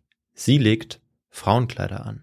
Vielleicht, weil sie an diesem Tag auf den Friedhof gezehrt worden war, vielleicht, weil sie am Marktplatz schon ihren Scheiterhaufen gesichtet hat. So oder so spielt es keine große Rolle, denn bereits am Folgetag widerruft sie ihre Abschwörung und symbolisiert das mit ihrer äußeren Erscheinung. Sie tritt in Männerkleidung vor das Gericht. Und damit ist die Frage jetzt tatsächlich äh, endgültig beantwortet, Hm. die wir noch gestellt hatten. Also es war davon auszugehen, dass das die richtige Antwort sein würde. Aber jetzt in diesem Moment ähm, macht sie das auch wirklich oder widerruft damit ihre Abschwörung, Ja. die sie kurze Zeit vor eben gemacht hat, vielleicht eben aus Angst, als sie eben rausgeführt worden ist. Sie war auf jeden Fall auf dem Friedhof, das wissen wir. Ja. Sie wiss, wir wissen nicht, ob sie auch schon auf dem Marktplatz war. Das war also wirklich dieser 24. Mai, der letzte Tag, an dem sie nochmal ähm, draußen in Rouen unterwegs war. Man hat sie auf jeden Fall sehr unter Druck gesetzt, sicherlich. Und dann Mhm. hat sie sich in der Nacht vielleicht nochmal anders überlegt. Das ist auf jeden Fall, denke ich, gut nachvollziehbar. Ja. Und dann ist es tatsächlich die Männerkleidung. Ja. Okay. Ja. Ja. das hatte ich noch im Kopf, weil das einfach so ein, ja, eigentlich denkbar unwahrscheinlicher, aber dann doch so ein zentraler Aspekt dieses Prozesses ist. Also eigentlich, was, was Gendergeschichte angeht oder die Geschichte des Crossdressing, ein wahnsinnig prominenter Punkt in der gesamten Geschichte eigentlich, Ja. dass das so eine Riesenrolle spielt jetzt in ihrem Fall. Also ein, ein sehr, sehr interessantes historisches Beispiel Das stimmt. und erschreckendes Beispiel. Ja. Der Widerruf, der besiegelt dann auch das Urteil. Hm. Jeanne d'Arc wird als rückfällige Ketzerin verurteilt und auf sie wartet jetzt der Scheiterhaufen. Am Morgen des 30. Mai wird Jeanne d'Arc aus ihrem Schlossturm abgeführt. Nicht aber, ohne noch heimlich die Kommunion erhalten zu haben. Um 9 Uhr wird sie dann zum Marktplatz in Rouen gebracht, wo bereits Hunderte darauf warten, dass sie sich jetzt auf das Podium stellt und hingerichtet wird. Rouen ist zwar eine Stadt im heutigen Frankreich, aber ihr letzter Vorsteher war ein Burgunder und inzwischen ähm, gehört es ja auch den Engländern. Deshalb ist es schon so, dass die Menschen, die dort vor Ort sind, also durchaus einen Grund haben, das Urteil zu unterstützen gegen Jeanne d'Arc. Trotzdem, als ähm, sie die gerade einmal 19-jährige Johanna Jeanne vor ihren Augen sehen, also wie sie auf das Podest geführt wird, da hatten wahrscheinlich viele auch Mitleid in dem Moment. In der plastischsten, aber wahrscheinlich auch drastischsten Erzählung eines Zeitgenossen, eines äh, anonymen Zeitgenossen, heißt es über diesen Moment. Sie wurde an einen Pfahl gebunden, der auf dem Gerüst war und aus Gips, und das Feuer über ihr, und da war sie bald erstickt und ihr Kleid ganz verbrannt. Und dann wurde das Feuer niedrig gehalten und wurde sie dem Volk ganz nackt gezeigt und alle Geheimnisse, die an einem Weib sein können oder sollen, um die Zweifel des Volkes wegzunehmen. Und als man genügend und nach Belieben sie ganz tot an den Pfeiler gebunden gesehen hatte, da schürte der Henker das Feuer wieder hoch über ihre arme Leiche, die bald ganz verbrannt war und Knochen und Fleisch zu Asche geworden. Jeanne d'Arc ist ähm, jetzt tot. Ihre Asche wird dann anschließend in der Seine verstreut. Und das wird gemacht, damit eben äh, ihre Überreste nicht als Reliquie ähm, geborgen werden können und benutzt werden können. Und ja, damit ist dann auch die, die Biografie von Jacques Jeanne d'Arc natürlich zu Ende. Aber die Auseinandersetzung zwischen den Franzosen und Engländern, die geht natürlich weiter. 1435 schließen die Burgunder und äh, Karl der siebte Frieden. Und obwohl da Jeanne d'Arc schon vier Jahre tot ist, haben ihre militärischen Erfolge und ihr Martyrium darauf auch einen nicht unerheblichen Einfluss darauf gehabt, dass Burgund sich von England abgewendet hat. Denn sie hatte ja tatsächlich viele Dörfer auch auf ihre Seite ziehen können, ähm, befreit von den Burgundern, von den Engländern und ja, sie war damals oder schon kurz eigentlich nach ihrer Hinrichtung oder vor allem durch die Hinrichtung auch wirklich zu einer, zu einer Legende, einem Mythos aufgestiegen. Hm, Märtyrerin. Ja. Richtig, ja. Gemeinsam mit den Burgundern gelingt es Karl VII. dann auch, die Engländer endgültig aus Frankreich zu vertreiben. Und im Jahr 1453 geht der Hundertjährige Krieg dann zu Ende. Da Jeanne d'Arc aber immer mehr zu einer gefeierten Legende aufsteigt, wird ihre Verurteilung zu einem Problem für den französischen König. Mhm. Aber ein Inquisitionsprozess kann man natürlich nicht so leicht rückgängig machen, auch wenn er vom Feind durchgeführt worden ist. Das geht nur, wenn man formale Fehler findet. Und dazu ähm, gehört, dass Jeanne d'Arc zum Beispiel nicht von Männern hätte bewacht werden dürfen. Mhm. Dazu gehört auch, dass man ihr hätte erlauben sollen, sich dem Papst und einem heiligen Konzil unterzuordnen. Außerdem auch, dass, dass sie durch Beleidigungen und Gewalttaten dazu gezwungen worden war, die Männerkleidung nach ihrer Abschwörung wieder anzuziehen. Und allgemein, dass ihr verfängliche Fragen gestellt worden sind und dass ihre Aussage im Anklagedokument nicht berücksichtigt worden sind. Und das heißt, es hat tatsächlich einen zweiten Inquisitionsprozess ähm, gegeben, einen sogenannten Rehabilitierungsprozess. Mhm. Den ersten Prozess, den, ähm, der wird auch als Verdammungsprozess betitelt, der zweite als Rehabilitierungsprozess. Und das ist dann auch die Antwort auf unsere Frage. Also man hat tatsächlich einen ganzen Prozess wieder aufgerollt. Ja. Und dieser Prozess ist auch ganz wichtig dafür, dass wir eben ähm, diese so viele Informationen auch darüber haben. Ah. Denn hier hat man vor allem auch nochmal versucht, die Gegenseite stark zu machen. Okay. Ja. Aber vieles, was in diesem Prozess eben auch ja im Urteil dann entschieden wird, ist auch wieder im politischen Kontext eben zu mhm. sehen. Also auch hier geht es ja darum, ähm, Jeanne d'Arc zu rehabilitieren und deshalb versucht man irgendwie formale Fehler ja, zu finden ja. und ähm, ja, nimmt dann irgendwelche Vermutungen teilweise auch äh, von Zeitgenossen, mhm. greift die auf und versucht das irgendwie ihr zum Vorteil auszulegen. Und deshalb müssen wir eben auch bei diesem Rehabilitierungsprozess aufpassen, wenn wir sagen, dass eigentlich nur hier die Wahrheit gesprochen worden mhm. ist, denn das Klar. können wir als Fazit so sicher nicht festhalten. Mhm. Aber das erklärt, warum so kurz nach ihrem Ableben schon sie rehabilitiert wird. Ne? Noch vom ja. selben König, ja, dann ja. meinst du, ne? Ja. Richtig. Der zweite Inquisitionsprozess stellt ähm, anschließend fest, dass die Akten des Prozesses von 1431 zeigen, dass Jeanne in keiner Weise im Hexenwahn oder abergläubisch gewesen ist und nichts in hinterhältiger Absicht oder aus Eigennutz gesagt und getan hat. Wie gesagt, aber da müssen wir eben auch wieder vorsichtig sein. Am 7. Juli 1456 ist Jeanne d'Arc vollständig rehabilitiert. Und knapp 500 Jahre später wird sie im Jahr 1920 sogar heilig gesprochen. Im Kontext des Nation Buildings, also des Nationalismus, steigt Jeanne d'Arc im 19. Jahrhundert zu einer Symbolfigur auf. Royalisten, Republikaner, Linke und Rechte, Klerikale und Antiklerikale, sie alle haben versucht, diese Symbolkraft der Jungfrau von Orléans für sich zu nutzen. Und das tun sie eben, um der eigenen Bewegung auch eine stärkere Legitimität zu verleihen. Die Rechte sieht in ihr eine Nationalheldin, eine Heilige, eine, die für den König alles getan hat. Die Linken heben hervor, dass sie als Frau die klassischen Rollenbilder durchbrochen hat, indem sie als Soldat auf dem Schlachtfeld gekämpft hat. Und außerdem auch, vor allem die Republikaner, gegen die Royalisten, dass der König sie dabei im Stich gelassen hat. Seit dem Zweiten Weltkrieg und bis heute ist sie vor allem dafür bekannt, die Symbolfigur der Rechtsextrem zu sein und zur Zeit der rechtsextremen Partei Rassemblement National. Auch deshalb habe ich mir äh, lange überlegt, ob ich eine Folge zu ihr machen soll oder nicht, obwohl es sich tatsächlich sehr, sehr viele Hörerinnen und Hörer gewünscht haben mhm. und immer wieder gewünscht haben. Stimmt. Da aber auch Politiker demokratischer Parteien wie Mitterrand, Chirac, Sarkozy oder Emmanuel Macron sich immer wieder dagegen wehren, dass Jeanne d'Arc zu einem Propagandainstrument der Rechtsextremen wird und selbst auch immer wieder bei den Gedenkfeierlichkeiten teilnehmen, habe ich es mir auch nicht nehmen lassen, eben Jeanne d'Arc hier in unserem Podcast dann aufleben zu lassen. Denn sie ist ja so eine faszinierende Persönlichkeit. Ja. Den Kontext, den historischen Kontext, in dem Jeanne d'Arc für ihr König Karl gekämpft hat, können wir auf jeden Fall nicht eins zu eins auf heute übertragen. Das ist sicher. Ihr Kampf gegen die Engländer und gegen deren Herrschaft über Frankreich hat nichts mit einem teils rassistischen und antisemitisch angehauchten nationalistischen Kampf gegen Minderheiten zu tun. Mhm. Beachtet man die 600-jährige Rezeptionsgeschichte Jeanne d'Arcs, dann ist es sowieso eher, wie der französische Historiker und Jeanne d'Arc-Experte Olivier Bougie sagt, ihre Symbolkraft wurde eigentlich immer schon mal von rechten und mal von linken Gruppierungen verwendet und eingenommen. Und mit diesem, mit diesem Hinweis, der mir noch wichtig war, ähm, beenden wir jetzt auch diese Geschichte über Jeanne d'Arc. Mhm. Ja, vielen Dank. Und du hast richtig gesagt, das ist sicherlich eine unserer ähm, am öftesten gewünschten äh, Geschichten gewesen. Mhm. Also höchste Zeit, dass wir es mal gemacht haben. Äh, ich hatte diese Geschichte auch schon äh, mal angefangen vorzubereiten, hatte auch schon mal ein Mhm. bisschen Literatur gesucht. Äh, ganz ursprünglich hatten wir es ja mal von einem anderen Nationalhelden auf spanischer Seite. Da waren wir quasi zum ersten Mal auf die Idee gekommen. Und äh, da hat uns immer wieder auch, glaube ich, eine Person geschrieben, die sich das ganz besonders Mhm. gewünscht hat. Ich glaube, ganz viele andere haben sich das über die letzten Jahre auch Mhm. gewünscht. Das ist schön, dass wir das gemacht haben. Und äh, wir sehen, dass es sich gelohnt hat. Also wie viel an dieser einen Person hängt über diese 600 Jahre, also bis zum heutigen Tag, äh, dass darüber debattiert wird, dass Mhm. sie eingesetzt wird und dass sie auch seit Jahrhunderten, denke ich mal, schon Nationalheilige ist. Obwohl es an einer Zeit kommt, wo es ähm, eine Nation nach heutigem Vorbild überhaupt nicht gibt. Das ist gut, dass du das noch gesagt hast.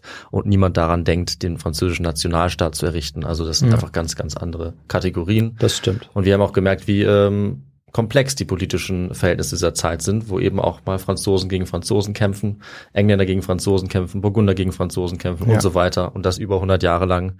Also ein Riesenspektakel und das alles eingedampft auf eine einzige Person, die da irgendwie reingerät und es erst selber nicht ahnt und dann ja dort auch nicht mehr rauskommt und dann auch noch äh, sich mit der katholischen Kirche anlegt und so weiter. Also es Mhm. ist Wahnsinn, was sie in 19 Jahren oder wie alt ist sie? Ja, mit Tod. 19 Jahren ist sie dann gestorben. Ja, was sie in dieser Zeit erlebt, was sie alles bewegt hat und am Ende nach ihrem Tod ja dann doch auch noch das eintritt, was sie sich gewünscht hat. Also Frankreich gewinnt ja diesen Krieg, den 100-jährigen Krieg und England ist sozusagen größtenteils wieder weg und dabei bleibt es letzten Endes auch. Also ja, sehr, sehr spannend. Und ich fand es eine gute Entscheidung, dass du es auf diesen Prozess konzentriert hast, weil Mhm. es so viele Aspekte im Leben gibt. Das war, also das war so ein bisschen das Problem. Also, ja, man muss sich echt entscheiden. Und ich fand diesen äh, Teil besonders spannend, weil ich den auch am wenigsten kannte. Also ich Mhm. bin eher so mit ihrem Kampf in Orléans bin ich vertraut und der Vorgeschichte. Und diesen äh, Prozess, den fand ich immer sehr komplex und sehr spannend, weil ich da irgendwann so theologisch auch nicht mehr daherkomme, was alles argumentiert wird. Also ich fand es super spannend, da mal reinzuschauen, was man damals an Akten gebraucht hat, an Argumentationsmustern. Das ist echt Ja. heftig. Ja, und es es macht auch richtig Spaß, diese, diese Fragen, dieses Fragen-Antwort-Spiel einfach selbst zu lesen. Ja, das also diesen Prozess nachzuverfolgen, weil es immer wieder erstaunlich ist, welche Antworten Jeanne d'Arc dann doch parat Mhm. hat. Mit welcher Selbstverständlichkeit sie eben auf diese Fragen reagiert, Ja. die nur dazu da sind, sie irgendwie in die Falle zu locken. Also ähm, kann ich wirklich sehr empfehlen. Und ähm, vielleicht noch ganz kurz auch zum Nationalismus. Mhm. Tatsächlich habe ich auch in der Literatur gelesen, dass es hier schon so eine Art, also Anfang oder Anfänge Mhm. gibt, die sich sogar noch so ein bisschen vor Jeanne d'Arc ähm, so ziehen, wo man versucht, gemeinsame Mythen Mhm. entstehen zu lassen und wo die Engländer wirklich so, wo sich so langsam so ein, so ein Feindbild ausdehnt, das wirklich auf die Engländer beschränkt ist. Mhm.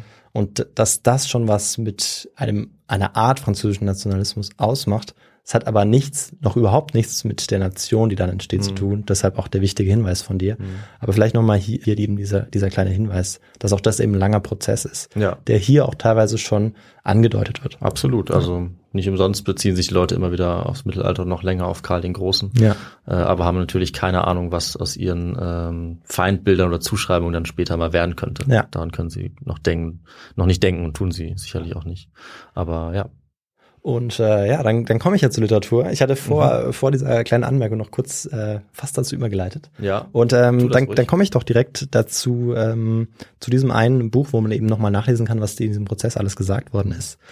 Und ähm, dieses, dieses Buch, diese Übersetzung der Protokolle, ähm, heißt Der Prozess Jeanne d'Arc, Akten und Protokolle 1431 bis 1456 und ist übersetzt und herausgegeben von Ruth Schirmer-Imhof. Ähm, kann ich wirklich empfehlen. Und ansonsten gibt es eine Übersicht, eine Biografie von Gerd Krummeich, der tatsächlich das Ganze in Freiburg signiert hat. Also es ist ja am Ende werden die Bücher ja immer mit einem Ort signiert. Aha. Fand ich ganz spannend. Okay. Ähm, und hat auch in, in Freiburg mal gelehrt, ist aber inzwischen emeritiert. Ähm, wollte ich aber noch dazu sagen. Und das Buch heißt äh, Jeanne d'Arc, Serienkriegerin, Heilige, eine Biografie. Und wer wirklich nicht genug von Jeanne d'Arc bekommen kann und auch ähm, Französisch lesen kann, dem sei noch ähm, die Monographie empfohlen von Philippe äh, Contamine, Jeanne d'Arc, Histoire et Dictionnaire. Und ähm, Ja, dieses, dieses Diktionär, dieses Wörterbuch und diese Geschichte dazu, das sind über 1200 Seiten. Und das hat so was fast Bibelartiges, weil sie so ganz fein sind, diese Seiten. Okay. Und ähm, da kann man noch ganz viele Details rauslesen. Also er ist so die Koryphäe in diesem Bereich. Und dann, genau, sind wir hier am Ende dieser Literaturliste und ich gebe wieder zurück an dich. Ja, danke für diese Auswahl. Das ist eine gute Auswahl. Dazu kommen wahrscheinlich noch ähm, 10.000 verschiedene Serien und Filme, die wir gar nicht jetzt äh, alle abhandeln können. Aber die Bücher sind, glaube ich, guter Startpunkt. Äh, Da kann man sich äh, seine eigene Meinung noch bilden. Und ähm, ihr habt euch ja vielleicht jetzt im Laufe dieser Folge auch eure Meinung über ähm, diese Folge gebildet und über diesen Podcast. Und wenn er euch gefallen hat, dann freuen wir uns natürlich, wenn ihr uns unterstützt. Das ist eine gute Überleitung, oder? Hm. Sage ich jetzt mal selber. Vergesst natürlich nicht am äh, Quiz noch teilzunehmen. Ihr habt noch einen Tag, wie gesagt. Ja. Und ansonsten ähm, könnt ihr uns sehr gerne Feedback schreiben und so Folgenvorschläge schicken wie diesen. Ähm, ich glaube, wir haben diesen Vorschlag immer zu jeder Folge jetzt bekommen von, von einem unserer Hörer. Ganz hartnäckig irgendwie die letzten zehn Folgen. Und da hast du dir gedacht, okay, machen wir das einfach mal. Ja. Finde ich gut. Ähm, habe mich auch auf jeden Fall darüber gefreut. Und das könnt ihr auch machen, indem ihr uns zum Beispiel äh, E-Mails schreibt an unsere kontakt.togo.de Adresse oder ihr kommentiert unter unsere Folgen auf YouTube, äh, auf Spotify. Ihr könnt auch bei Apple Podcasts kommentieren und bewerten. Da freuen wir uns natürlich äh, auch über eine gute Bewertung. Äh, ansonsten könnt ihr uns bei Social Media erreichen, noch bei Instagram beispielsweise, auch noch bei X oder Twitter, je nachdem, was gut, da noch ja. passiert, aber noch äh, sind wir da.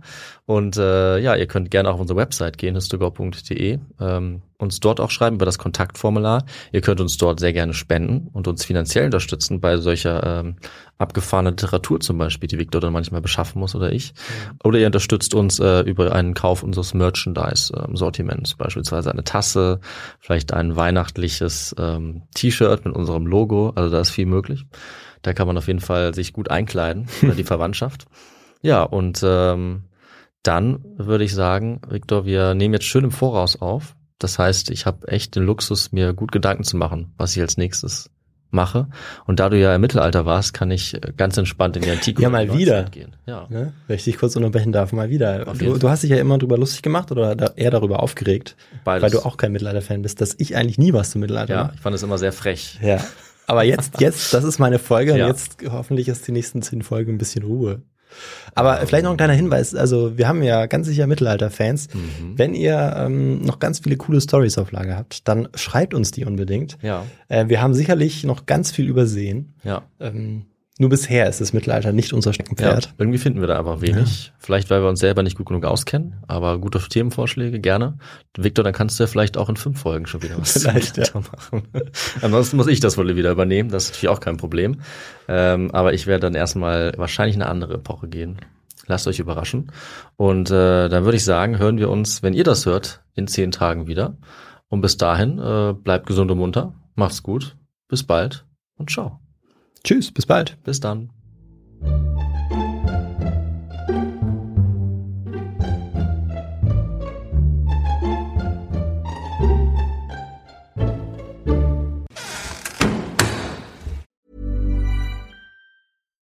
Hi, I'm Daniel, founder of Pretty Litter. Cats and cat owners deserve better than any old fashioned litter. That's why I teamed up with scientists and veterinarians to create Pretty Litter.